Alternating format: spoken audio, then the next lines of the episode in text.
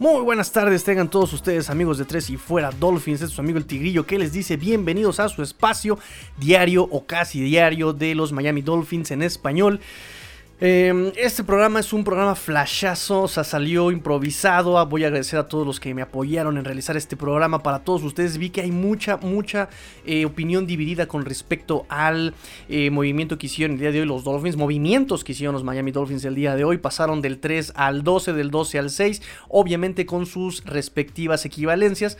Eh, ganaron dos primeras rondas 2022-2023, cambiaron una cuarta ronda. Es decir, fueron varios cambios los que se hicieron el día de hoy, los cuales pues lo, comentamos, yo hice el llamado, convoqué a gente, gente respondió, gente imparcial y parcial llegaron aquí al llamado de este micrófono 3 y fuera Dolphins, entonces espero que les guste, espero también que les sirva, ¿no? Porque vi que hay mucha opinión dividida, así que este, bueno, pues primero nos conectamos con España, nos conectamos con España, con Fer. Fer de Mundo Dolphins, lo pueden encontrar en arroba Mundo Dolphins, arroba Yarda Spain en Twitter, ahí lo pueden encontrar a nuestro amigo Fer de Mundo Dolphins. Eh, Fer, ¿cómo estás? Hola, hola, ¿qué tal? Buenas, aquí estamos. Fer, acaba de pasar algo que tiene el Twitter y las redes sociales y todos los fanáticos hechos vueltos locos, están así la locura, quemando la casa, echando los papeles por la ventana, o sea, eh, terrible, terrible. Parece aquí como si sonaran las alarmas de bombas, así, este, en la Segunda Guerra Mundial, así, todo mundo corriendo, la sí. sí, no, no, no, no. Eh, entonces, voy a hacer esta, esta, serie de entrevistas para ver qué fue lo que pasó. Miami estaba con el pick número 3, pasó al 12 por San Francisco y se bajó, bueno, subió al 6 con Filadelfia. Hubo, hubo movimientos ahí, pues que quisiera que me contaras un poco. Eh, porque Miami ganó picks a futuro, 2022, 2023. Este, y muchos opinan, bueno, hay opinión dividida entre que fue un buen trade y otros dicen que fue un mal, un mal, un mal negocio. Más o menos, ¿qué puedes decirnos al respecto, Bueno, em, yo creo que, es que todo es, es estar en la, en la cabeza de em, en la cabeza de, Chris Greer. Y eso, eh, como venimos diciendo habitualmente, es prácticamente imposible, ¿no? Eh, lo que. Lo que.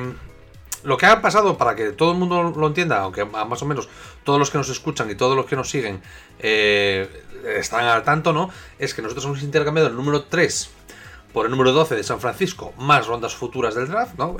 Vamos a quedarnos con lo interesante, que son las dos primeras rondas del 22 y del 23 de San Francisco, y que luego hemos hecho un rebote para subir al 6, intercambiando a Filadelfia eh, ese número 12 y una ronda del 2022 que es de los Dolphins, no es la de San Francisco. ¿De acuerdo? Eh, bueno, y por el medio también hay una tercera y hay por ahí alguna, alguna, alguna otra cosita más. Entonces, básicamente lo que han hecho los Dolphins es bajar del 3 al 6, ¿no? Em, que en principio dices tú, bueno, vaya locura. No, vamos a ver, vamos a empezar por el principio. Allá por el año 2016, un señor filtra un vídeo de su hijo fumando una pipa de agua eh, con sustancias bastante sospechosas. Y los Dolphins draftean a un señor que se llama Laramie Talsir, que decían que era un left tackle de mucho futuro, tatatín, patatán. Hasta ahí todo correcto. De repente aparece un señor por, en escena, que es el, manager de los Houston Texans, eh, a, la, vez eh, Hall of Famer de los Dolphins, eh, Bill O'Brien, ¿de acuerdo? Y dice, lo quiero, me gusta, dámelo, dámelo, dámelo. Y, le dicen, no, no, no, no. Y lo convierten en tres primeras rondas.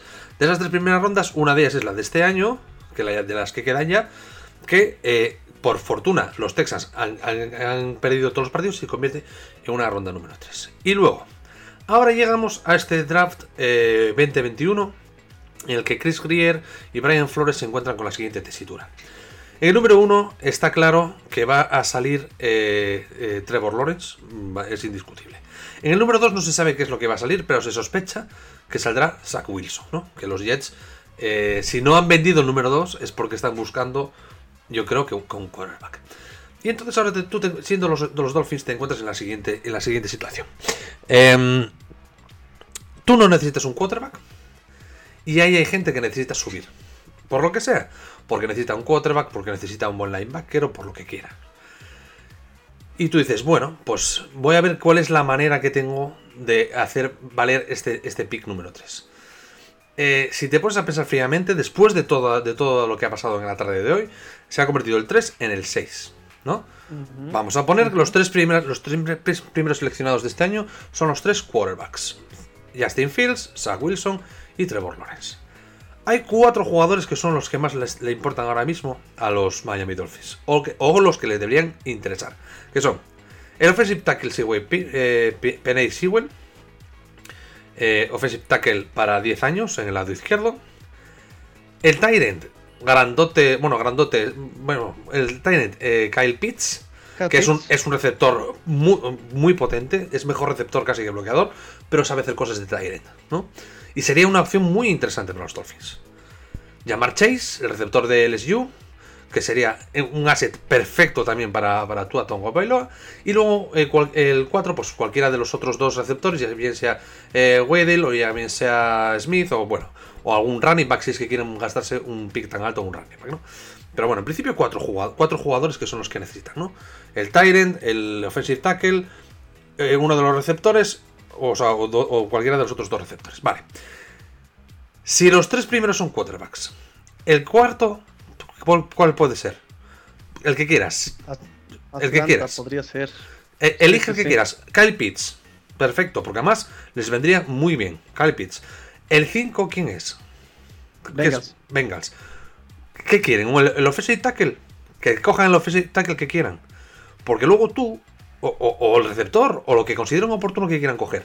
Te estás asegurando, subiendo al 3, que al menos dos de los cuatro que te interesan están disponibles. Y además todavía tienes el 18 en la cartera, que te va a permitir, pues por ejemplo, apostar por Pizza, apostar por Sewell en, el, en ese número 6, si es que está uno de los dos disponibles, y además coger a Waddell en el 18, ¿sabes? O, o a Smith en el 18, o cualquier otro, o por ejemplo, alguno de los linebackers top que hay, o, por ejemplo, alguno de los safety tops que hay. Quiero decir, les va a permitir manejar eh, mucho la, situación. No sé si, si, me estoy explicando bien. Sí, sí, sí, sí.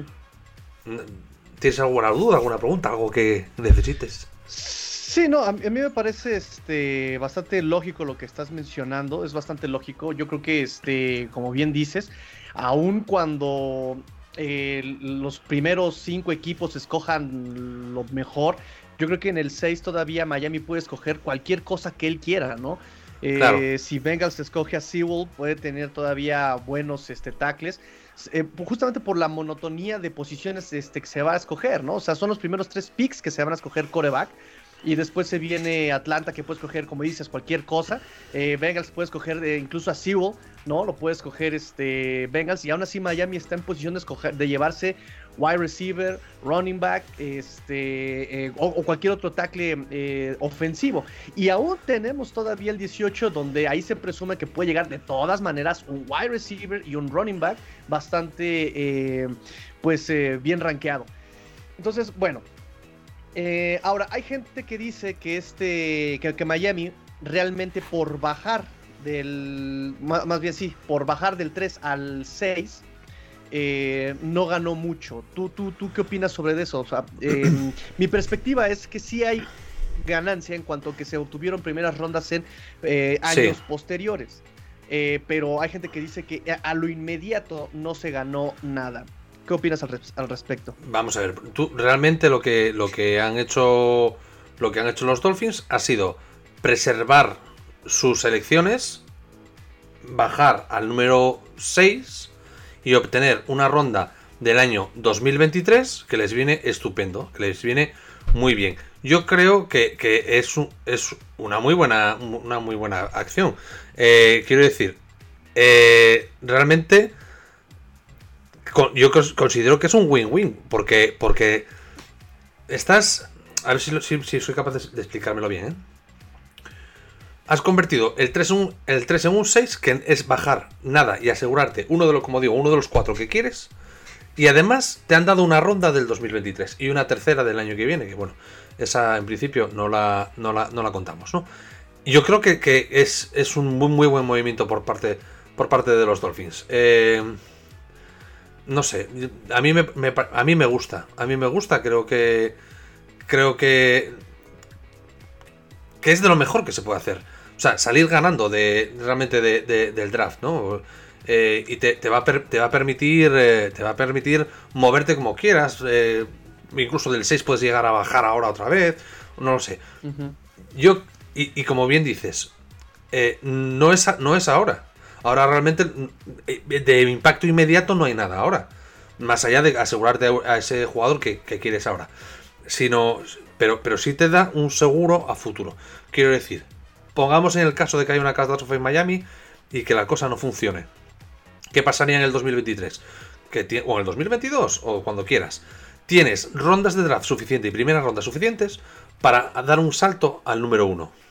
Número 1, al número 2, al número 3 y, elegir otro quarterback eh, en caso de que así sea. Yo creo que es un movimiento muy inteligente de Grier, por lo que digo, porque considero que, que obtienen obtienen rendimiento de ese número 3. No inmediato, no inmediato, porque la clave está. Es que luego en el 12, yo eh, justo en ese rato entre que se comunica uno y otro, estaba pensando a quién seleccionas en el 12. En el 12 ya era mucho más complicado seleccionar alguno de estos cuatro que te estoy diciendo. Eh, sí, hay cosas interesantes, hay un offensive tackle muy bueno, hay algún linebacker que te podría, que te podría interesar, pero ya no son los top, ya no son los los mejores de, la clase, ¿no? Porque hay gente por delante con muchas, con mejores, con, mayores necesidades, como Broncos, como Carolina, eh, no lo sé. Y entonces yo creo, creo que, que sí que se le saca rendimiento a este trade down del 3 al 6, entre comillas, ¿no? Sí, entre comillas, el 3 al 6.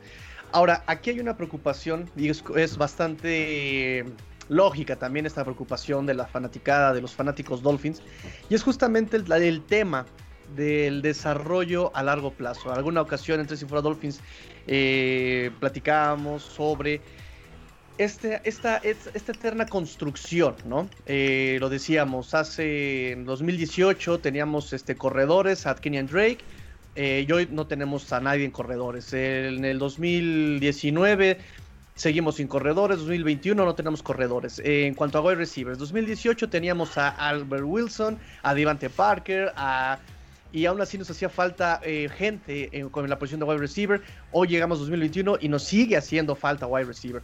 Línea ofensiva, en el 2018 a quién teníamos a Tonsil. Llega el 2019, no teníamos a nadie. 2021 seguimos aún con una línea ofensiva que si bien ha mejorado muchísimo con estos tres novatos, eh, aún está eh, en reconstrucción porque no había centro, porque son jóvenes, porque o sea, no sé si me agarras un poquito la idea de que eh, pasan, pasan los años y seguimos y seguimos reconstruyendo. Hasta la misma posición de coreback. Teníamos a Ryan Tannehill en el 2018, 2019 este Ryan Fitzpatrick, 2020 Tua y Fitzpatrick 2021 sigue la, o sea, muchos consideran que aún la moneda está en el aire en la posición de coreback. No hay como una posición sólida desde entonces. Entonces, aquí viene un, tema, Fer, la eterna reconstrucción. Este, eh, Greer y Flores su política siempre ha sido de ver a largo plazo, desarrollar jugadores este, jóvenes y nunca tomar al mejor prospectado que ya llegó a su techo de desarrollo, sino tomar gente que sea buena y que todavía tenga techo de desarrollo, ¿no? Por, por, por trabajarse. Eh, mucha gente está preocupada porque ya entramos ya al tercer año de Brian Flores y el equipo sigue aún en reconstrucción. ¿Qué piensas al respecto? ¿Es buena esa eterna reconstrucción? ¿Crees que se repita esa eterna reconstrucción con Brian Flores? ¿O crees que ese futuro llegue en algún momento? Tal vez 2022 o, tal vez, como decíamos, 2021 tenía que ser el año de playoffs o el año donde se dé el salto. ¿Qué opinas al respecto, Fer? Eh, yo creo, yo creo que este año no es que esté preparado para dar el salto, pero sí considero que va a ser un año de, paso adelante importante. ¿Y por qué? Porque los jugadores en desarrollo ya están dentro de la plantilla. Nosotros estamos suponiendo que van a volver a seleccionar a jugadores que necesiten desarrollar talento. Bueno, de hecho lo, ha, manifestado Flores en varias ocasiones en esta postemporada, ¿no? Que, nunca que, van a que ellos les gusta desarrollar jugadores y que están trabajando para desarrollar jugadores, etcétera. Pero claro, este movimiento nos hace pensar que al menos uno de los que van a escoger esté listo para que sea un plug and play, que sea un jugador que esté listo para, para jugar, porque cualquiera de esos cuatro que, hemos nombrado, Chase, eh, Williams o, o, o Weddle, Pitts o Sewell, están listos para entrar en el equipo. Prácticamente con training camp y con demás, desde la semana 1, semana 2, semana 3 van a estar jugando casi seguro. Entonces, eh, yo creo que, el, paso es el correcto. Quiero decir, aunque, aunque luego detrás selecciones a muchos más jugadores que tengan desarrollo, tú lo que necesitas es seguir desarrollando jugadores. ¿Por qué? Porque eh, dentro de dos años o tres años, cuando estos jugadores, o cuatro o cinco, cuando se acabe la ventana de Tua, de, contrato económico de Tua, eh, la plantilla va a incrementarse mucho en valor. Porque hay muchas primeras rondas, hay muchas segundas rondas, y esos contratos eh, escalan mucho. Escalan a partir del cuarto o quinto año, escalan, escalan mucho en valor.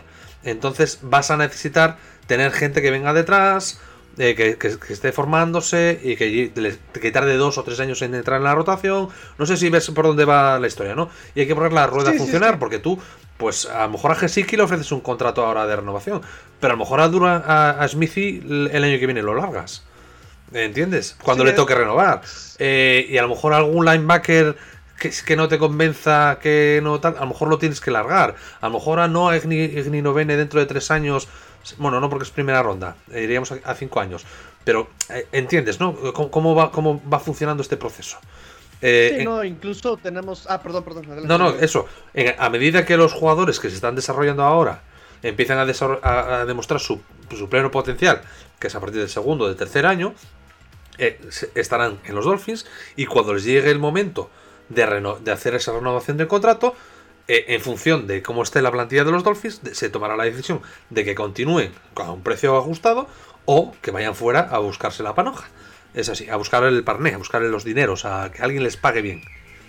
Sí, sí, sí, sí, sí exactamente, ¿no? Incluso eh, está el polémico, polémico caso de este Noek Binogany, ¿no? Que fue un pick de primera ronda y que está completamente pues perdido, que no se le ha visto, que no tuvo impacto. Pero pongámonos a pensar exactamente en este ejemplo que tú dices. En algún momento va a ser difícil pagarle, por ejemplo, a este Xavier Howard si se viene la reestructuración. Correcto. O Byron Jones, o no sé qué. Entonces, si tú cortas a los mejores pagados para ahorrar dinero o para. Eh, o ya no estar rindiendo este contratazo, tienes de reemplazo a un cornerback primera ronda que está haciendo un excelente trabajo. Punto. Tienes ahí el talento que puede entrar y que ya pasó, por ejemplo, contra Bengals. Eh, expulsaron a Xavier Howard, entró este Noek Binogany y no se sintió jamás la ausencia de este Xavier Howard. Entonces comprendo perfectamente la escalada de talentos, ¿no?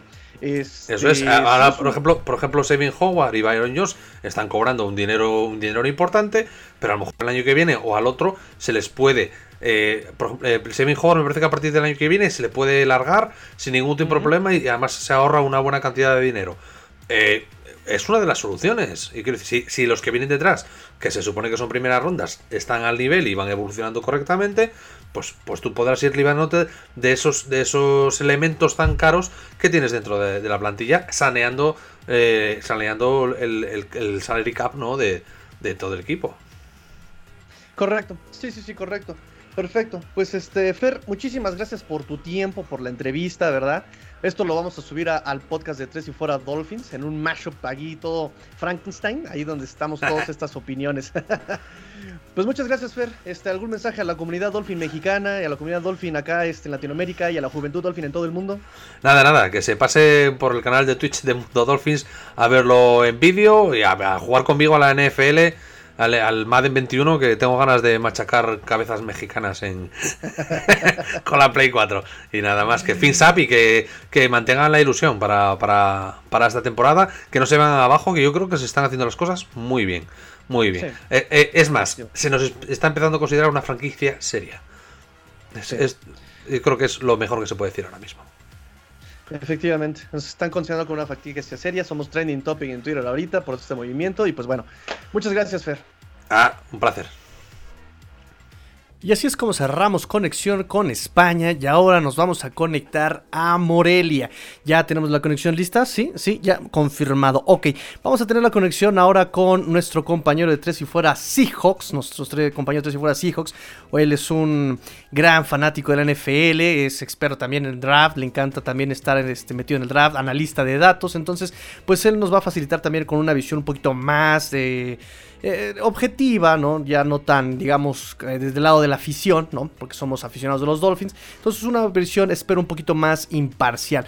Humberto Torres de 3 y fuera Seahawks. Humberto, ¿cómo estás? Cuéntanos cómo, ves todo esto rápidamente. Bueno, creo que es un mal trade para Miami. A pesar de que pueda terminar con, con más picks de lo que tenía, número uno, va a elegir más abajo en este draft. Ahora, esto me indica que Tua va a seguir siendo el mariscal de campo la próxima temporada. Disipa cualquier duda acerca de si podía llegar Justin Fields, eh, Zach Wilson, Trey Lance. Va a ser Tua Tagovailoa el mariscal de campo titular la próxima temporada. La parte donde pierde Miami, en mi opinión, es para el 2022 ya que Miami tendrá la, elección de San Francisco y San Francisco tendrá la de Miami. San Francisco me parece que es un equipo demasiado completo y demasiado bien coachado para que quede abajo, abajo de Miami dentro de lo que es la siguiente temporada. Yo me imagino que San Francisco o el pick de San Francisco estaría cayendo después del lugar 20. Yo veo a San Francisco sin lugar a dudas en playoffs y Miami no lo tengo tan claro todavía en qué lugar va a quedar en su división o si va a tener playoffs. Entonces, creo que el trade es nada más para tener más picks este año, para poder refrendar que Tua va a ser el titular y que sin lugar a dudas en el puesto número 6 este año va a tener a alguien que pueda ayudar a Tua. Creo que la ayuda en el draft de Miami seguramente se centrará en la parte ofensiva del balón. Viene una camada muy buena de receptores, parecida a lo que vimos la del año pasado, hay quien dice que inclusive mejor. Y en la, posición número 6 te puedes encontrar un receptor como Jamar Chase, como Devonte Smith, como Jalen Waddle. Creo que el pick de Miami de este año es mejor porque va a tener más oportunidades de llenar algunos huecos, pero el próximo año saldrá perdiendo. Es interesante, es interesante lo que me estás comentando. Este. Porque justamente también lo que estás comentando, el desarrollo a futuro. Eh, Miami ha tardado ya, decíamos que este año iba, el 2021 iba a ser como el año que mm, Brian Flores tenía que llegar a postemporada sí o sí. Obviamente no, no contábamos con la lesión de Tua, no contábamos con el COVID, no contábamos con muchos factores en este año. ¿Tú crees que Miami va por el camino correcto? No, sin duda, me parece que Brian Flores es el mejor entrenador que ha tenido Miami en los últimos años. Entiendo que todavía es joven y no ha demostrado lo que se necesita para una franquicia de Miami que, está, que estuvo acostumbrada durante mucho tiempo a ser una franquicia contendiente. Brian Flores es un tipo que conoce la división porque trabajó mucho tiempo en Nueva Inglaterra, conoce perfectamente lo que puede hacer Miami y lo que no, y es un coach de corte defensivo. Esto nos puede ayudar a que Tua no tenga que lanzar 30 veces por partido, sino que tenga que lanzar 20 veces por partido y lo haga de forma efectiva. Creo que Tua es capaz de hacerlo y creo que Miami va por el camino correcto. Ahora, la decisión de mantener a Tua a mí me pareció un tanto cuestionable. Para mí no debieron de haberlo mantenido. No vi que Tua Tagovailoa tuviera algo elite la campaña de novato, entendiendo evidentemente las circunstancias que, aquejan, que quejaron eh, a Tua como novato. Venir, venir de una lesión durísima, eh, llegar a un equipo en reconstrucción, un playbook nuevo, sin pretemporada, sin OTAs pero eso también lo tuvo Justin Herbert y fue una estrella. Eso también lo tuvo eh, Joe Burrow y funcionó. Yo no vi que Tua hiciera algo o tuviera alguna, alguna sola jugada para decir, este tipo va a jugar 10 años en la NFL. No me queda tan claro aún. Evidentemente Miami le quiere dar la oportunidad a Tua de, de poder madurar, de poder tener una pretemporada, de poder tener una preparación correcta y ahora sí evaluarlo para el siguiente draft pero yo el siguiente draft no veo a ningún mariscal de campo eh, elite en la posición que pueda, porque Miami no va a ser de los equipos que va a elegir primero, va a ser de los últimos equipos, ya sea a través de San Francisco o a través de su misma selección. Veo complicado que Miami encuentre su mariscal de campo en el draft. No creo que sea Tua Tagovailoa, sino tendrá que ser en agencia libre en, en algún tiempo, hermano. Vaya, vaya, ya. Eh, eh, como le dije al chino yo en la transmisión en vivo, bloqueado inmediatamente de las redes de Tigrillo porque por atacar a tu bebé. no, está bien, está bien, está bien. Sí, sí, es complicada la situación. Eh, digo, hemos hablado sobre Tua mucho este, en Tres y Fuera Dolphins. Este, a nosotros, bueno, a de mi perspectiva, eh, es una opinión dividida, efectivamente. Muchos eh, fanáticos piensan que Tua sigue siendo una equivocación. Eh, em, yo considero que hay que todavía darle chance a Tua, ¿no? Es interesante que tú, siendo fue, digamos, una voz fuera de la franquicia, también lo opine. Por, por justamente por eso te invito a esta, a esta emisión de Tres y Fuera Dolphins. Y otra, otra preocupación, ya cargado el ratón, hablando de draft y agencia libre y todo eso, ¿Tú eh, despedirías a este Chris Greer eh, justamente por este, llamémoslo, esta decisión, ¿no? De bajar eh, al pick 6 en este draft. ¿Qué tal?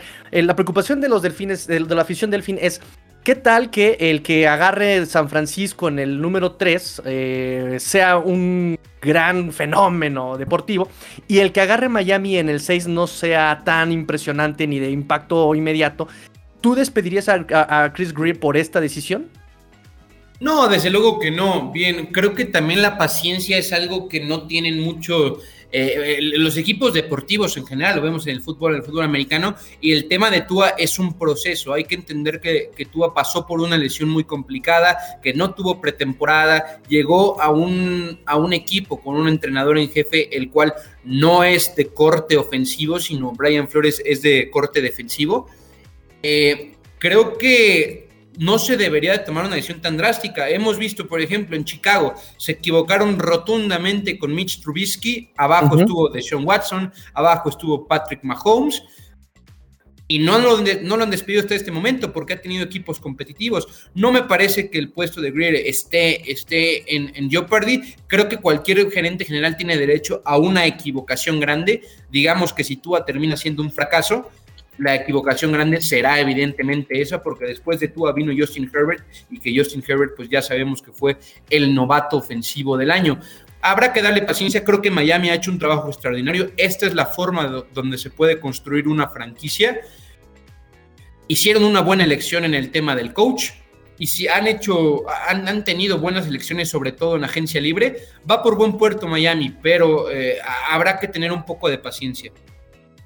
Excelente, excelente. No, eh, qué, bueno que lo estás diciendo. También acá en Tres Dolphins defendemos la postura de prudencia y paciencia. Este, sí, por supuesto, hay muchas cosas que valorar este año. Este, pero, pero me da mucho gusto tú que, nos hayas aportado la visión que tienes ahorita este, sobre el draft. Nos dices que pierde, Miami gana este año, pero pierde el que sigue. Es muy interesante verlo. Porque muchos opinan, eh, la que la inmediatez, en la inmediatez Miami pierde, ¿no? Dicen es que Miami se quedó con 6 picks y con los cambios se queda con 6 picks, no gana nada. Pero es interesante cómo lo ves tú, que Miami, pues hay que ver el draft muchísimo más que un simple, este, un simple año, ¿no? Hay más allá todavía. Eh, eso es este, algo que yo sí quiero hacer como, como recalcarlo, ¿no? el draft no es un juego de inmediatez. Sí, de acuerdo. Ahora también ¿qué jugadores podría estar, en qué, en qué jugadores podría estar interesado Miami? Ya todos sabemos que Trevor Lawrence va a ser el primer pick de este año. El segundo pick parece ser que también va a ser un mariscal de campo, evidentemente respetando la, respetando la idea de que al parecer Tua será el que se mantiene de titular.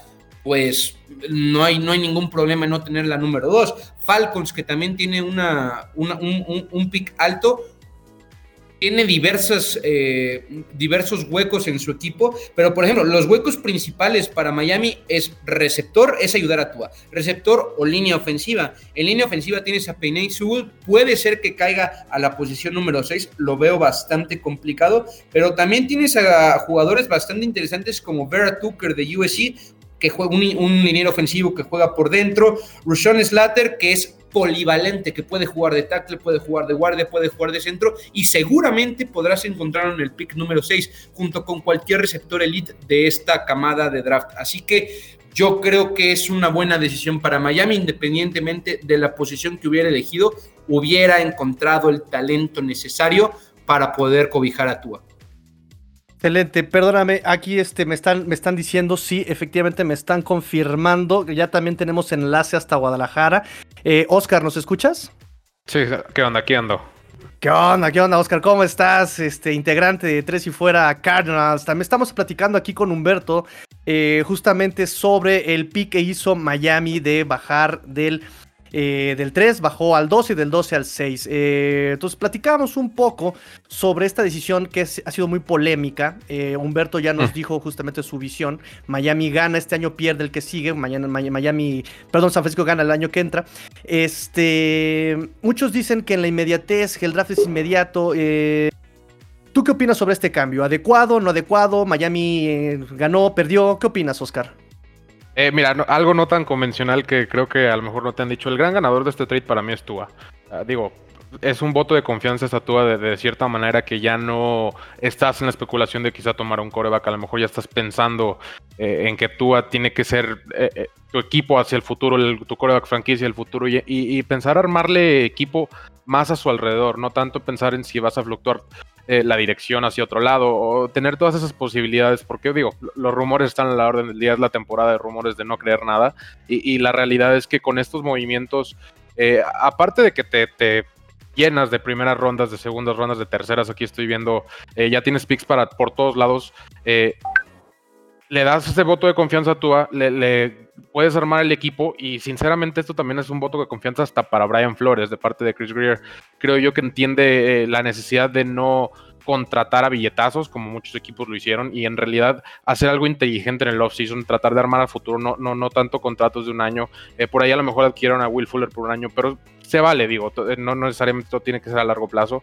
y esto te da muchísimas más posibilidades a futuro. Creo que con el pick 6 eh, te abres a muchísimas otras posiciones que a lo mejor, digo, estabas pensando a lo mejor en Jamar Chase número 3, eh, entiendo que, está bonito y todo, pero a lo mejor no es la necesidad principal, a lo mejor no es la mejor manera de eh, llevar el equipo hacia esa dirección. Digo, sí, está padre tener un, receptor quizá mejor calificado desde Larry Fitzgerald, creo yo, saliendo del draft, pero no estás a un receptor, no, no, no estás eh, estás en una división para empezar muy, muy difícil. Parece que los Patriotas otra vez regresaron de. Eh, digo, hay que ver todavía Cam Newton a ver qué pasa ahí, pero eh, estás en una posición donde ya puedes pensar a futuro y no necesariamente a, tratar de ganar todo a quemarropa este año. Sí, exactamente. Ah, dijiste un punto muy importante que hemos venido señalando aquí entre Si Fuera Dolphins, que es justamente el trabajo en conjunto entre este Chris Greer y Brian Flores, y que además el dueño se haya hecho a un lado.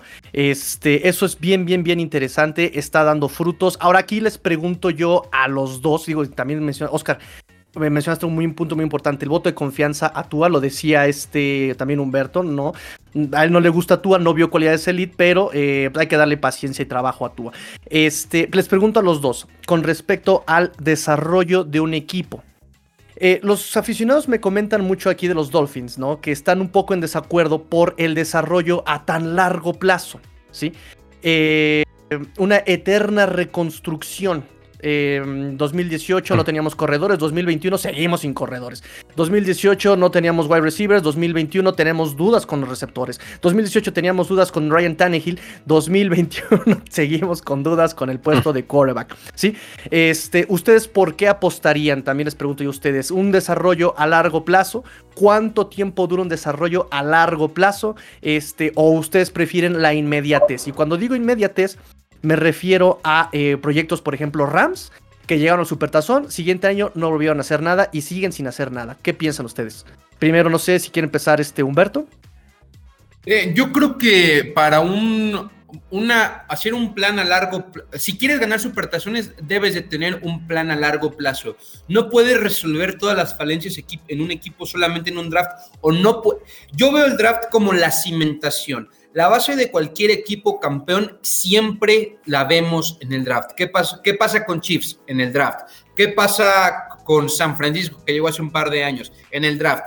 El draft es para cimentar, no para poder encontrar soluciones inmediatas. En cambio, la agencia libre es para apuntalar, para encontrar soluciones inmediatas. Miami no va a ser contendiente por tener un buen draft este año, pero si tiene un buen draft, va a ser un contendiente en un par de años, porque me parece que el proyecto hay que empezar a contarlo o empezar a verlo cuando Brian Flores empieza a tener una temporada baja, una un tiempo para planear la siguiente temporada. A partir de ahí, y no me parece que hasta este momento, si solamente evaluamos lo que ha hecho Brian Flores, haya hecho un mal trabajo. Hay que voltear a ver quién era Miami antes de la llegada de Flores. Era un equipo que era, e, e, e, era una, una W en el calendario, era una victoria prácticamente asegurada contra casi cualquier rival de la NFL. Hoy en día Miami es un equipo serio, es un equipo que te complica las cosas y te compite por diversas, eh, eh, por diversos, eh, de diversos estilos en el partido. Oscar. Eh, digo, mira, de, entrada la, fanaticada, los fanáticos de la NFL son muy impacientes. Yo creo que el 95% eh, quieren ver resultados ya porque obviamente la felicidad a corto plazo es mejor de cierta manera. Eh, es difícil vender una inversión a 3, 4 y hasta 5 años eh, cuando pues eres solo un fanático en realidad y, no tienes en realidad tanto control sobre el equipo y lo que quieres es que tu equipo gane. A, mí personalmente creo que es la mejor manera de planear un equipo. Creo que llegas como equipo a cierto punto cuando ya estás en los picks del draft del 23, 24 hacia atrás, eh, donde como dice Humberto ya a lo mejor no puedes usar esos draft picks, a lo mejor prefieres venderlos por a gente libre por, por algún equipo que quiere deshacerse de algún jugador que a lo mejor te representa más impacto inmediato. Eh, esto de acuerdo. Equipos como Miami, como Jets, como Jaguars, como Arizona, como todos los que están del 16 para abajo prácticamente, eh, por ahí unas excepciones, obviamente San Francisco, a lo mejor Patriotas, eh, tienen exactamente que, cimentar a través del draft. Creo que tus jugadores más importantes o más valiosos en tu equipo a lo largo de, tu, tus años de gloria, de, cierta generación de equipo, ya sea de 5 o 10 años, eh, tus mejores jugadores sí tienen, tienen que venir a través del draft. Eh, entiendo que eh, puedes agregar jugadores como DeAndre Hopkins en Arizona, en mi caso, de mi equipo. Este, Seattle lo ha hecho muchas veces cuando andaba en los tiempos de gloria de, su gran defensa, su eh, Legión del Boom, que pues muchas veces no, no hacían su pick de primera ronda, porque a veces vale muchísimo más para ellos el impacto rápido.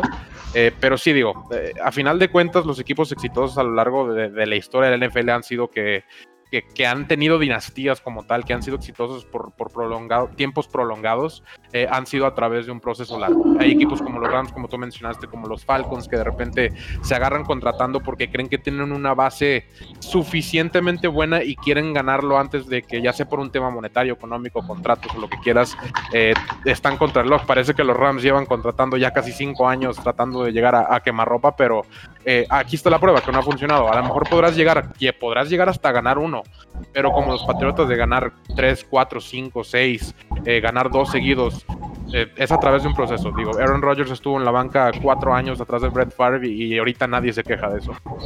Exactamente, fíjate, lo acabas de decir. Brett Favre, este, Aaron Jones, Aaron Jones, Aaron Rodgers, cuatro años. No, ya me estoy pasando de, posición. Me están informando que tenemos contacto con Nueva York. Sí, Nueva York. Ah, no, perdón, perdón, también con Guadalajara. Chino, ¿cómo estás? Buenas tardes. ¿Qué hubo, qué hubo, Tigrillo, Oscar, Humberto? Todavía están ahí eh, Humberto no, no, lo escuché, pero ahorita está escuchando a Oscar. Todo muy bien, Tigrillo. Eh, viernes movidito, ¿no? E, extremadamente movido, es la locura la afición Dolphin. Este, entonces, rápidamente estoy, estoy convocando para hacer este mashup tremendo. Eh, va a salir en podcast, este, yo creo que hoy mismo, viernes, tiene que salir. Eh, Chino, cuéntanos cómo viste el pick de Miami. Del 3 se pasaron al 12, del 12 regresaron al 6. Este, Oscar dice, eh, perdón, Chino, perdón, que digo, tengo un desmán con mis nombres. Humberto dice que Miami gana este año, este, pero pierde el año que entra, el año que entra gana San Francisco. Oscar apuesta por el desarrollo, este, por, por, por largos. ¿Tú cómo ves esto, este Chino, tú que estás dentro de la división? Eh, me queda claro que ya finalmente se quitan todas las telarañas. Yo, yo sé que todo el tema de Deshaun Watson ha sonado y, ya con el tema de las acusaciones como que se calmó un poquito, pero ya con esto, de entrada, Tua va a ser el titular este año, Tua eh, es el quarterback de Brian Flores, entonces ya de entrada con estos trades, creo que ya nos quitamos este, ese tema de Deshaun Watson y Miami ya tiene claro quién es el quarterback titular eh, empezando esta temporada acumulan picks eh, para el 2023, si no me equivoco, te o todavía tienen dos este año, uno el año que entra de primera ronda y dos en 2023. Entonces están súper bien posicionados para, para poder este, seguir armando el equipo. Y lo más importante es que creo que con el movimiento de San Francisco al 3, es que prácticamente se van a ir puros quarterbacks del pick 1, esperando a ver qué hace Atlanta y Cincinnati por ahí también yo creo que va, a seleccionar un tackle. Pero prácticamente estamos hablando de que se pueden de 3 a 4 quarterbacks en el top 4 y que a Miami le va a caer un jugadorazo, este, o va a poder seleccionar uno de los mejores prospectos, ya sea receptor, tackle o incluso Kyle Pitts, que es un monstruo, es una bestia. Entonces creo que Miami gana al momento el, el trade. Y por el lado de San Francisco, pues yo no sé qué van a hacer con Jimmy G, porque todo eh, indica sobre los reportes que él va a ser seguirá en San Francisco, no, no lo sé, no estoy muy seguro de, esa parte, pero bueno, apuestan a, renovar. Pero creo que Miami lo hace bien y sobre todo ya callan todas esas especulaciones sobre Deshaun Watson que a ti, Tigrillo, te molestan bastante. No, si no, no viste, pero acabamos de bloquear también a Humberto porque dice que tampoco le gusta a tu ABB. Entonces ya, bloqueadísimo. También te bloqueamos a ti el jueves. yo, yo, tengo mis comentarios al respecto de Tua y he sido muy Para mí eh, es es de gran incógnita, porque para mí Miami este año, Tigrillo sí o sí tiene que calificar a los playoffs, porque estaríamos hablando ya de tres años de Brian Flores y tres años sin playoffs. O sea, entiendo mucho el primero y el segundo, pero creo que este año sí o sí se tiene que meter. Ya, o sea, ya hablar de que hagan eh, un, una postemporada metiéndose a la final de conferencia o metiéndose a la ronda división, creo que ya está más complicado, pero sí o sí tienen que calificar los playoffs, porque si no, se encienden un poco las alarmas, sobre todo con el tema de si tienen o no al quarterback franquicia. Y más allá de que tengas muchos picks y puedas armar el, equipo, el, equipo alrededor de todos estos picks, eh, sin quarterback se vuelve muy, muy complicado. Ahorita les voy a comentar algo a los dos, a ti Humberto que estás muy lejos de la división este y a ti Chino que estás dentro de la división este de la americana. Eh, justamente un poco sobre esto, cómo ven esta posibilidad, cómo ven este, este ambiente aquí en Miami. Eh, yo normalmente el año pasado, yo decía que el año en el que tenía que hacer parteaguas y que ya tenía que, teníamos que ver consolidado a Miami, era justamente el 2021. Hace tres semanas cambié de opinión, digo, es de sabios cambiar de opinión, ¿verdad? Eh, cambio de opinión que es el 2021 por todas estas cuestiones. No ha habido constancia en el cocheo, ¿no? A primer año en, el coordinador ofensivo, Chad O'Shea, después viene este Chengeli y ahorita son no uno, sino dos coordinadores ofensivos en Miami. A la defensiva, primero estaba este Graham, el segundo año estaba Josh Boyer y este será su tercer año, eh, perdón, será el segundo año apenas de Josh Boyer que entra como coordinador defensivo, apenas ahí hay estabilidad. Se viene un año de COVID, un, año de COVID donde mucha gente no jugó. La división, por ejemplo, eh, de, tú y yo chino tenemos a Patriotas, donde muchos defensivos importantes en Patriotas no jugaron. Este. Eh, viene la cuestión de COVID, el, año de lesión de Tua, que fue un año de rehabilitación, no un año de preparación ni de juegos serios, sino un año de rehabilitación. Por todas estas cuestiones digo, Híjole, creo que sí merece un poco más de paciencia este proyecto Miami. Yo creo que 2021 es, eh, es, un, es, el año de consolidación, pero no todavía de resultados. Yo creo que el año de resultados sería el 2022. Este, ¿Ustedes cómo, cómo ven esto? ¿Me equivoco o sí ya hay que exigirle a Brian Flores ya? A pesar de que en 2019 se ganaron cinco partidos, el año pasado que se esperaban ganar cinco se ganaron nueve y bueno, se viene 2021 ya sin COVID, ya con una temporada más estable. ¿Cómo, cómo, cómo, cómo ven esto, Humberto? No, yo creo que eh, tienes toda la razón, hermano. Yo creo que el 2021 por lo menos habrá que igualar lo hecho la campaña pasada para Delfines. Como bien dices, Patriotas no tuvo bombazos en agencia libre como tales, pero no olvidemos que los principales bombazos son los jugadores que retornan para esta temporada que se perdieron, que se perdieron por COVID o que optaron más bien por no jugar. En el caso, en el caso puntual de Miami, este año va a ser un año bastante complicado. Tienes una división con los Jets que me parece que Robert Sale es un, es un tipo más que competente, una franquicia que habrá que reconstruir, o, más bien construir, porque no sé qué tanto haya que construir de, o conservar de, lo, de los años pasados de, Nueva York. Tienes a Bills, que ya es un equipo contendiente y va a ser un equipo contendiente año con año de la mano de McDermott y de la mano de Josh Allen, y que tienes a Bill Belichick, el mejor entrenador de la historia del deporte en la división. Me parece todavía que Miami es un equipo joven, es un equipo que sigue en reconstrucción, pero creo que el próximo año ya deberíamos evaluar y que si el próximo año eh, Brian Flores no llega a playoffs, ahí sí yo creo que sería cuestión de darle las gracias, pero si no llegara a playoffs este año, con que no sea un papelón para Miami este año, con eso es más que suficiente para que Brian Flores se pueda mantener en el puesto, porque ha demostrado muchísimo en el poco tiempo que lleva como entrenador en jefe. Sí, no.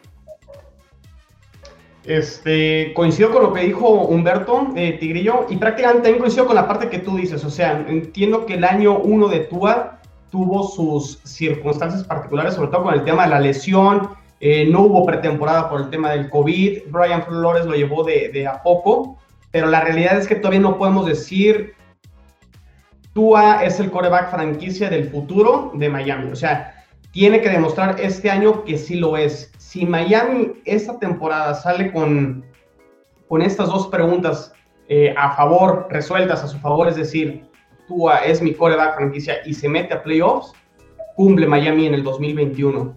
Y sobre todo las formas, Tigrillo, porque mucho, o sea, en, la NFL puedes ganar de diferentes maneras y yo sé que la defensa de Miami fue en gran parte los motivos como del, del por qué se dieron las victorias en Miami, por qué ganaron 10 juegos y se quedaron a un juego de meterse a playoffs pero los juegos en los cuales estuvo Tua, y tú lo has explicado muy bien en tres y fuera Dolphins, eh, que no le soltaron de la misma manera el playbook, todo eso tiene que cambiar en el año 2 con Tua y que esperemos para Tua, para Miami, para Brian Flores, eso se pueda resolver con, con una entrada a, los playoffs.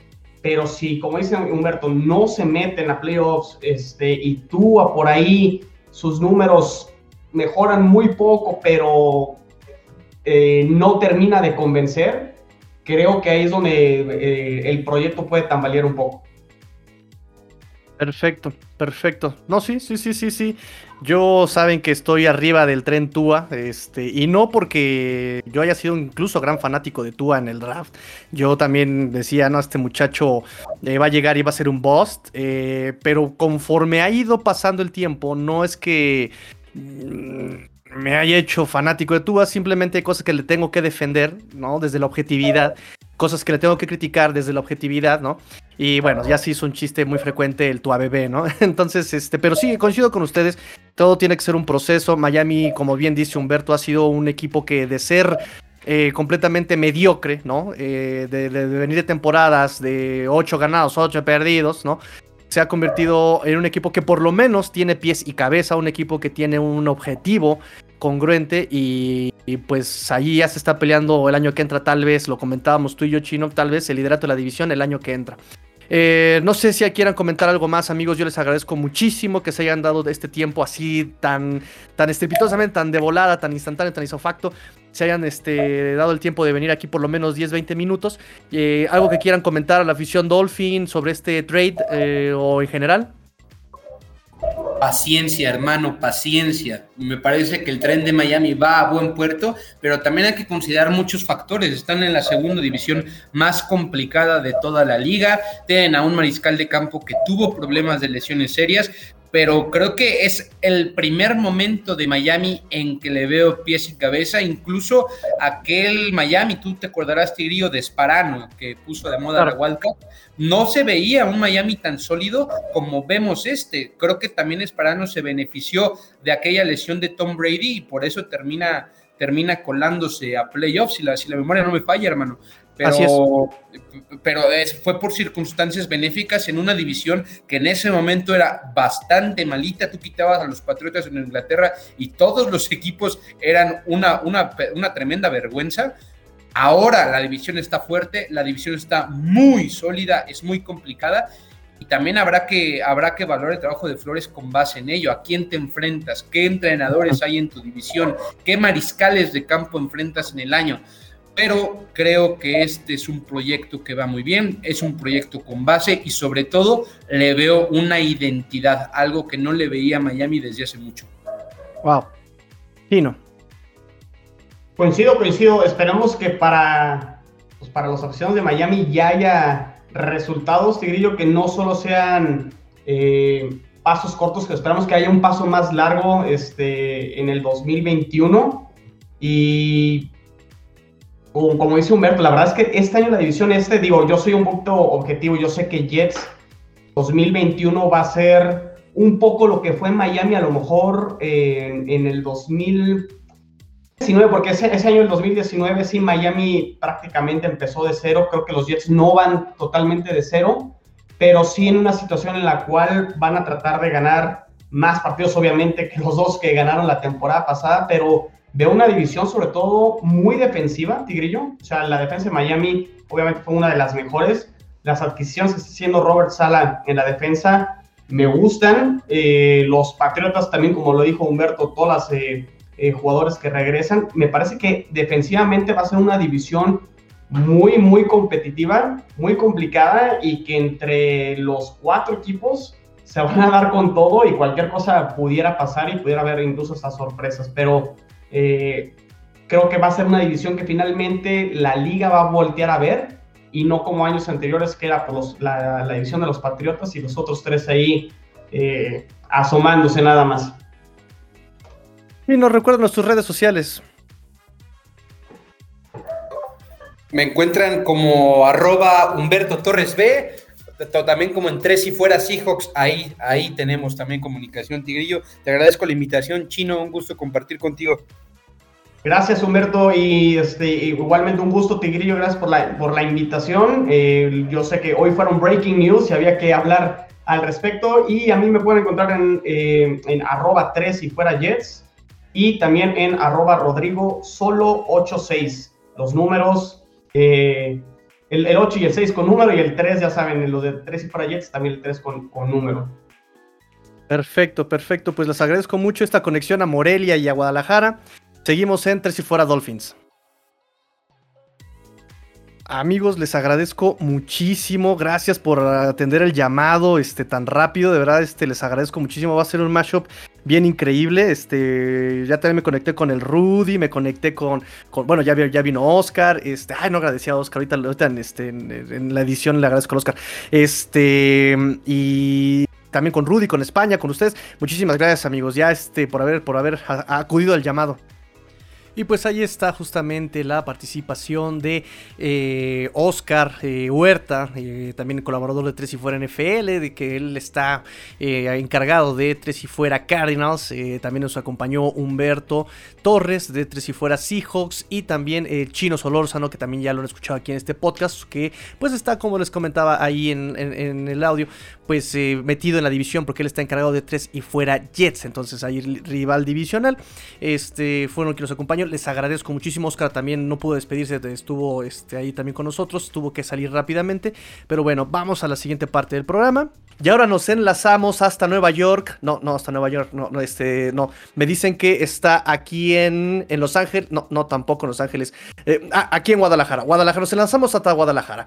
Eh, con Rudy Jacinto, el patrón de Tres y Fuera NFL. Rudy, ¿cómo estás? Muy bien, Tigrillo, gracias por la invitación y bueno, obviamente una ocasión importante para toda la afición de los Delfines de Miami, ¿no? Tras estos dobles trades que se han dado eh, para bajar y subir y moverse y hacer un, escándalo que seguramente tendrá algunos contentos, otros tristes, pero en líneas generales que ha trastocado por completo lo que creíamos iba a suceder en el draft 2021. Exactamente, exactamente. Polémico everywhere. estalló una bomba, todo mundo está corriendo. Le decía yo a Fer que estábamos corriendo como si fuera Segunda Guerra Mundial y son las alarmas de bombardeo.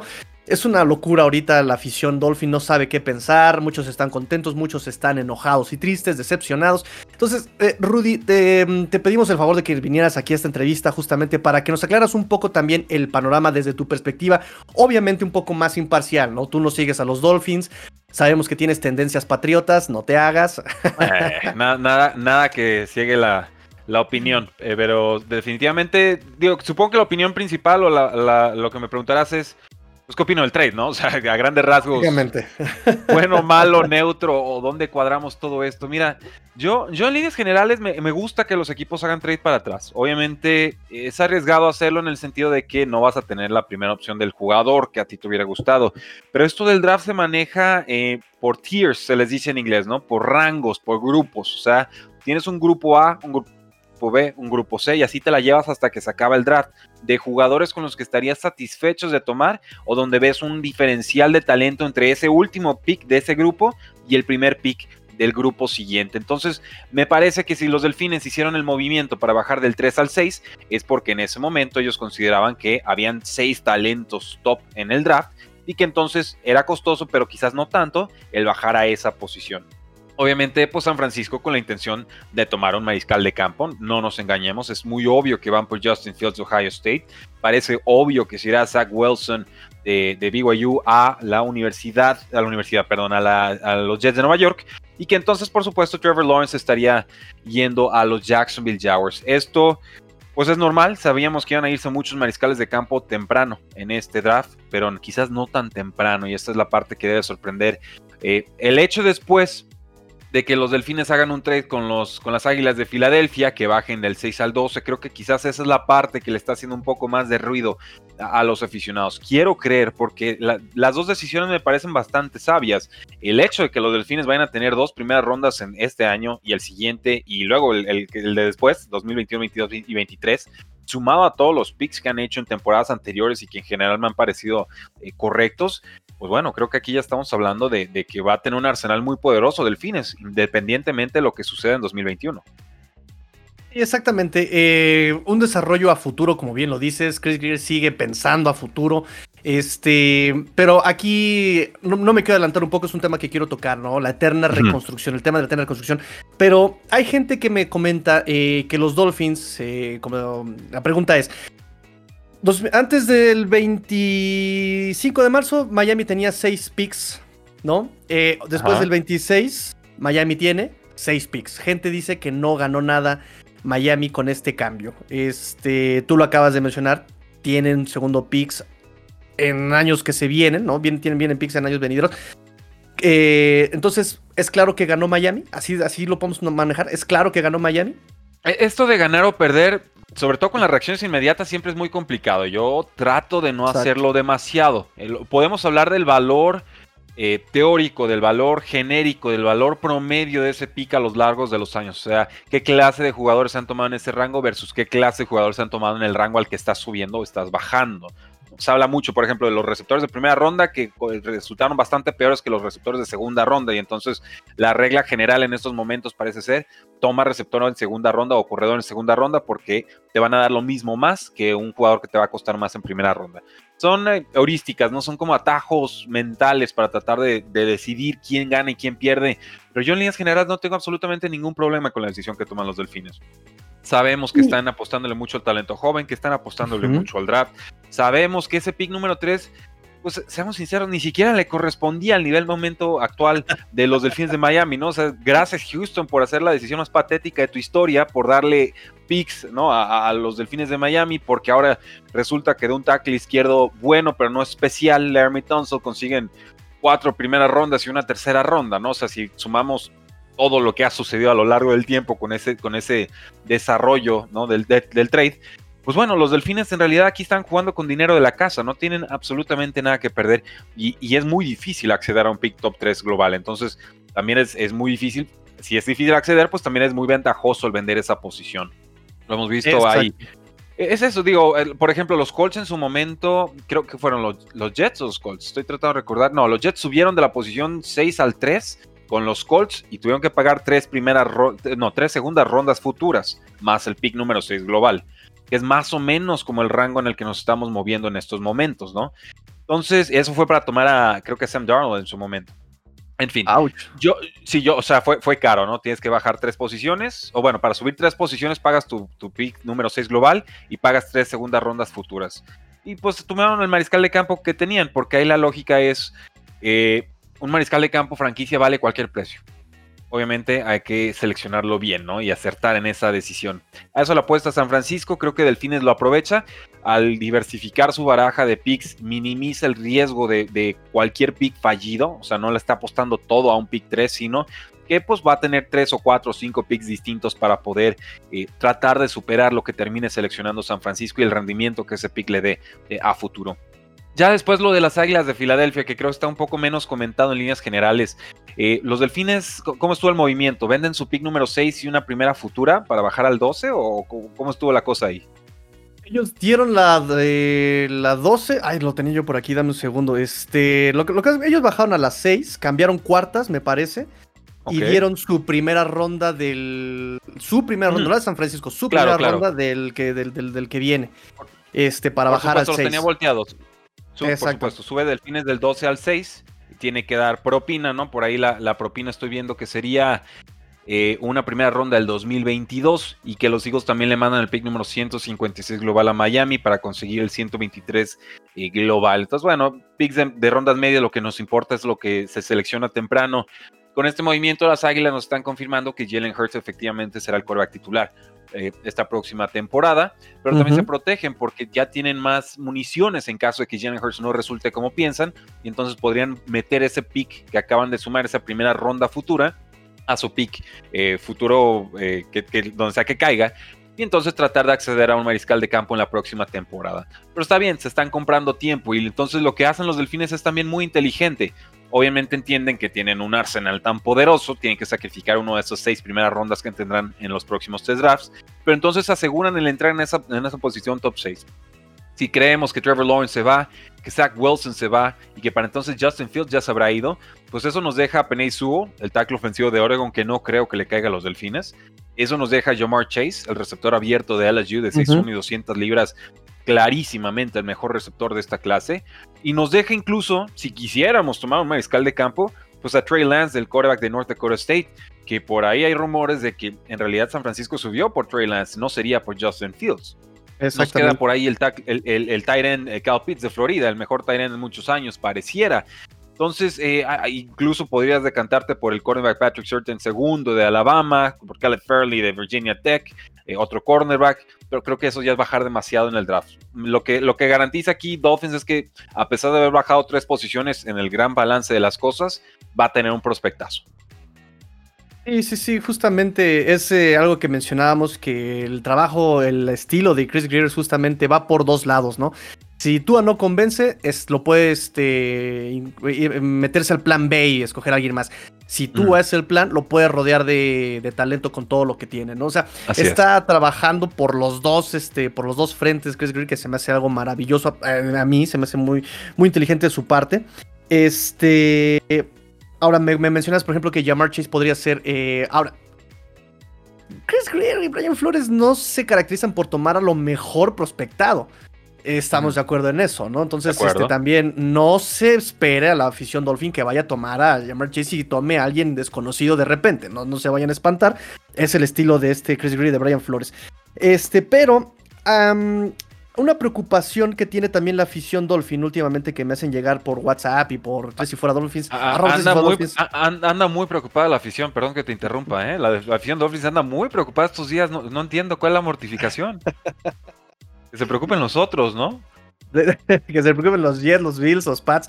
Sí, sí, yo, yo también. Pero bueno, aquí le vamos a dar voz a todos. Tú sabes que si fuera en general le da voz al aficionado, al seguidor. Entonces, este, aquí la pregunta ellos que me hacen es, este, ¿despedirías a este Chris Greer porque el pick 6, por ejemplo, que hayan tomado eh, no, no resulte y que, por ejemplo, los que hayan tomado en el 3, en el 4 y en el 5 si hayan funcionado y que sean de impacto más inmediato. ¿Despedirías a Chris Greer por esa, por esa situación? ¿Que esta transacción tan riesgosa de bajar tres lugares no le haya resultado? Es que ni siquiera es riesgosa, porque ya no estás calculando solamente el pick 3 contra el pick 6, sino el pick 3 contra el pick 6 y todo lo que sumaste en el camino. Entonces, eh, yo, yo, creo que estamos muy lejos todavía de hablar de posibles despidos con Brian Flores y con, con Greer. Eh, vamos, por supuesto que hay que exigirles, si te he escuchado en tus podcasts, decir, bueno, tiene que ser eh, una temporada en la que lleguemos a postemporada. Y estoy de acuerdo, ese tendría que ser el resultado que consigan. Pero tampoco está tan fácil en esta división, ¿no? No, no me parece que el llegar o no a postemporada necesariamente sea el balance correcto para ver si el equipo está progresando o no. Porque el equipo dio claras señales de vida la temporada pasada, comparándolo a como jugaron hace dos años. Eh, hay mucho talento, se ha fallado con algunos agentes libres, ¿no? Algún cornerback que no ha funcionado como se esperaba y está resultando muy caro. Pero en el gran balance de las cosas, yo creo que los delfines están, están trabajando bien, están operando bien. Es una temporada complicada, los delfines no han podido gastar como quisieran. Ya su, su derroche financiero, digamos, lo hicieron en 2020, al inicio del 2020.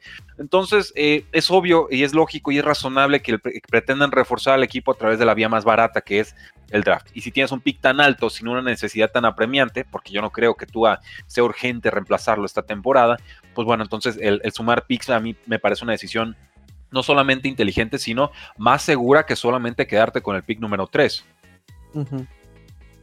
Sí, sí, sí, yo también coincido en todo lo que me está diciendo, o sea, yo coincido, o sea, en todo, no, no tengo más que agregar en ese aspecto.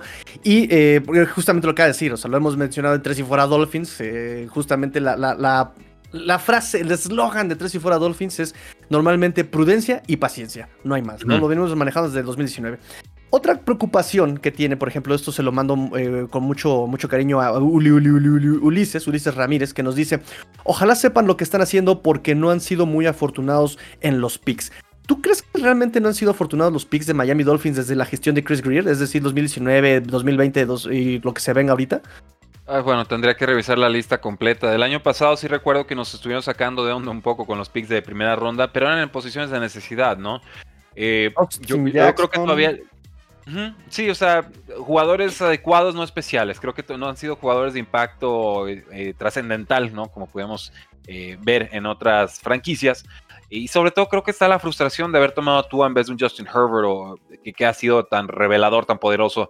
Pero seamos sinceros, nadie tenía en las cartas que Justin Herbert pudiera llegar a ese nivel en su primera temporada y falta ver si lo puede mantener en siguientes. Mi apuesta es que sí, yo, yo vi cosas bastante buenas de Justin Herbert y concluí que en Oregon lo estaban limitando mucho pero también entiendo que hay mucho que falta por evaluar con Tua Tango Bailoa y que el hecho de que no explotara al, instante no significa que no pueda ser un quarterback de, media tabla para arriba, que ya con eso Delfines tiene para competir por, pues por finales de conferencia, sinceramente con un roster muy muy balanceado que seguirá mejorándose con los años. Entonces, ya sé que de repente no nos gusta ser tan pacientes, ¿no? Decimos, bueno, hemos pasado tantas temporadas malas que ya, ya nos toca, ¿no?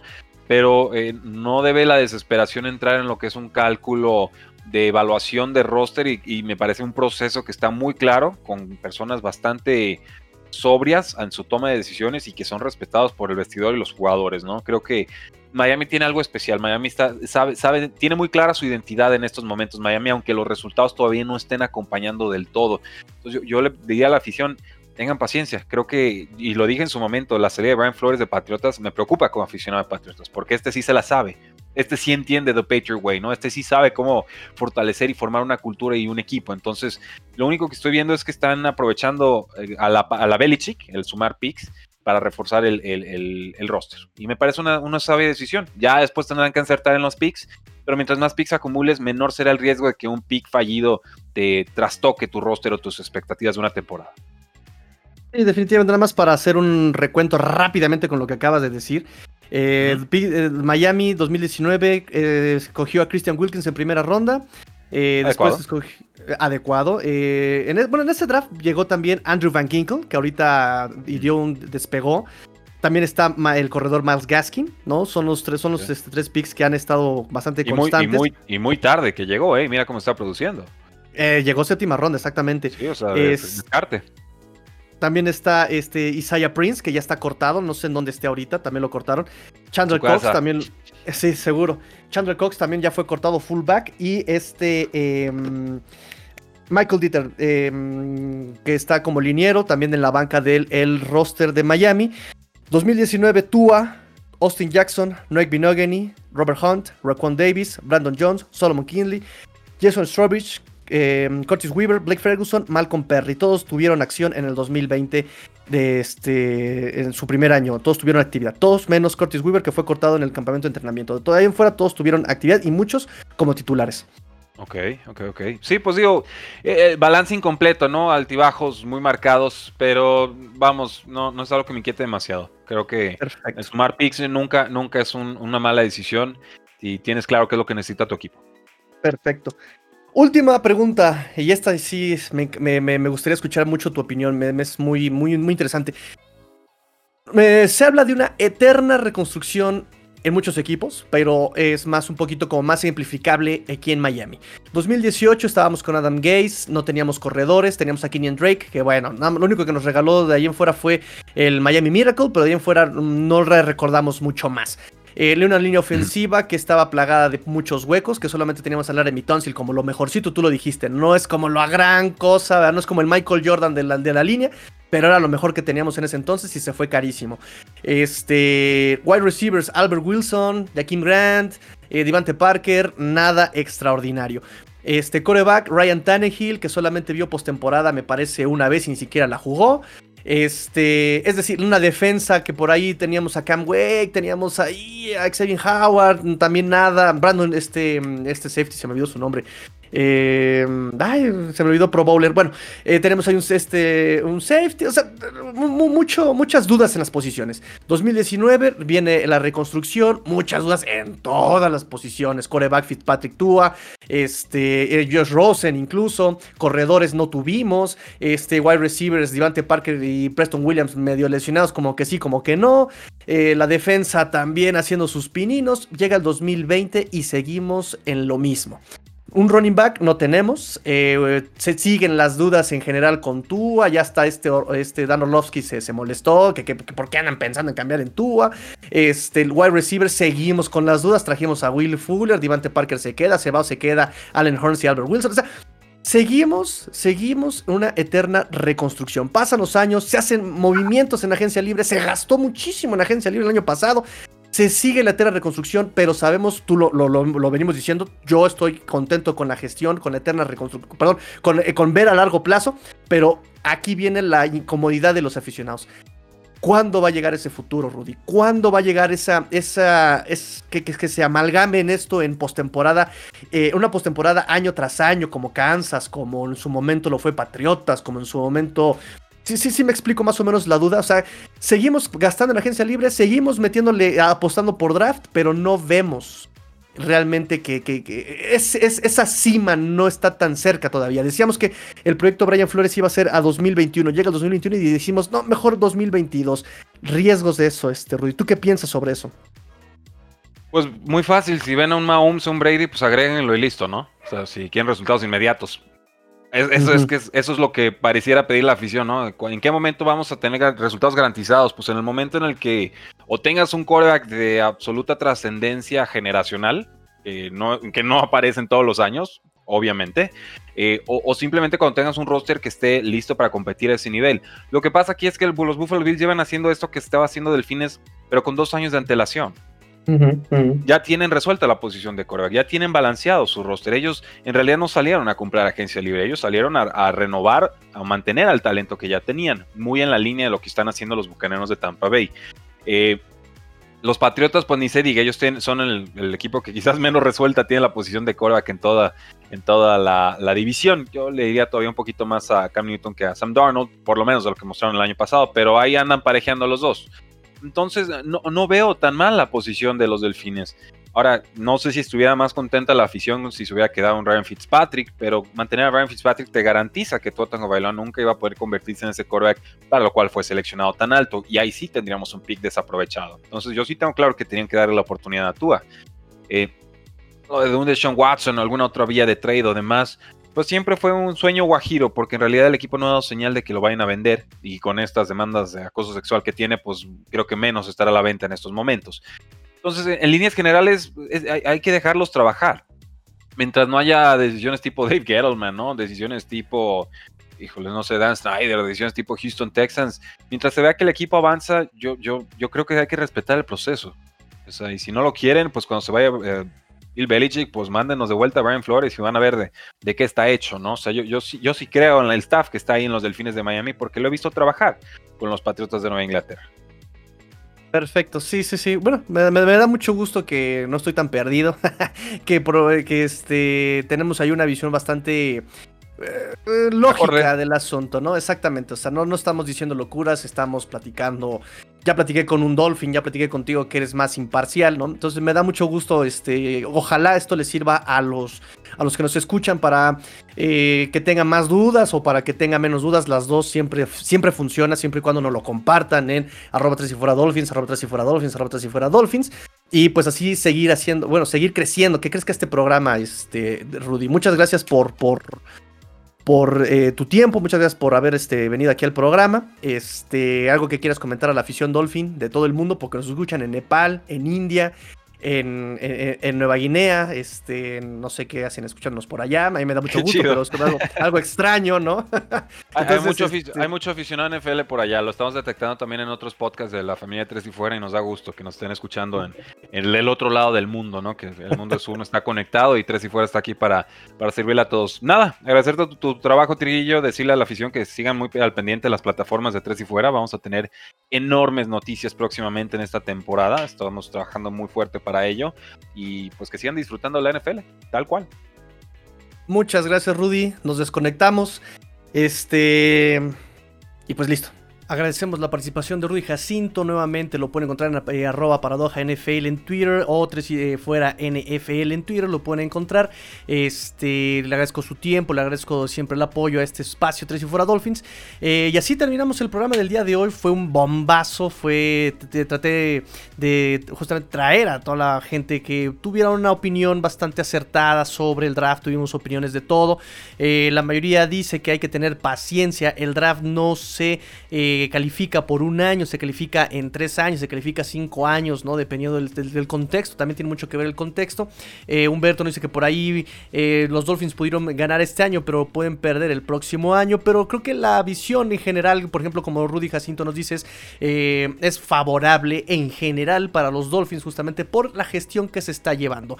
rápidamente, un Finbox, rápidamente le mando saludos a Juan Eduardo Ramírez, fanático de los Miami Dolphins. Gracias a Ace Ventura, ya por lo menos 25 años siguiendo los colores aqua naranja, eh, la mejor franquicia, la, mejor franquicia del NFL del sur de la Florida. Eh, saludos amigo, amigo Francisco, eh, Juan de Eduardo Ramírez, perdón, Francisco, Juan Eduardo Ramírez, saludos amigo, este, por Ace Ventura, obviamente también le vamos a mandar saludos a Inche Pablo que nos dice, ojo, muy buenos trades, pero si no agarran un pez gordo, no valió la pena semejantes movimientos, nos dice Luis Borja que está súper pendiente del programa que vamos a hacer súper especial por este movimiento. Eh, saludos a Oscar Huerta, saludos a... Oscar Huerta se participó aquí el día de hoy. saludos a Said Citro, Miguel Benavente, saludos a obviamente Raúl Bernal, saludos a Juan Miguel, eh, el hombre absurdo, eh, a Ulises también, espero haber resuelto aquí una de tus dudas, Uli, Uli, Ulises, con tu participación de ojalá sepan lo que están haciendo porque no han sido muy afortunados los picks. Yo digo que sí, no han sido grandes picks en cuanto a que no han tenido impacto inmediato, pero han sido picks que han, hasta ahora han participado bastante y bastante estables en los Dolphins. Raúl Bernal ya lo había dicho, Jeff Marine, este, a toda la audición de Mundo Dolphins, eh, Mario Trega.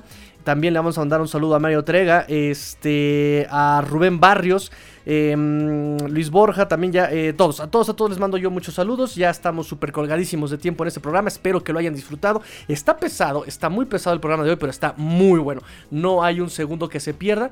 Este, le mando saludos a todos. Em, pues sin más, eh, si les gustó este programa, este análisis de todo el movimiento del draft, compártanlo, compártanlo, espero que les haya gustado, una visión más objetiva, eh, no solamente Dolphin, y pues bueno, pórtense mal, cuídense bien, sean el cambio que quieren ver en el mundo, esto fue tres y fuera Dolphins, porque la NFL termina y los Dolphins tampoco, fins up. Tigrillo fuera.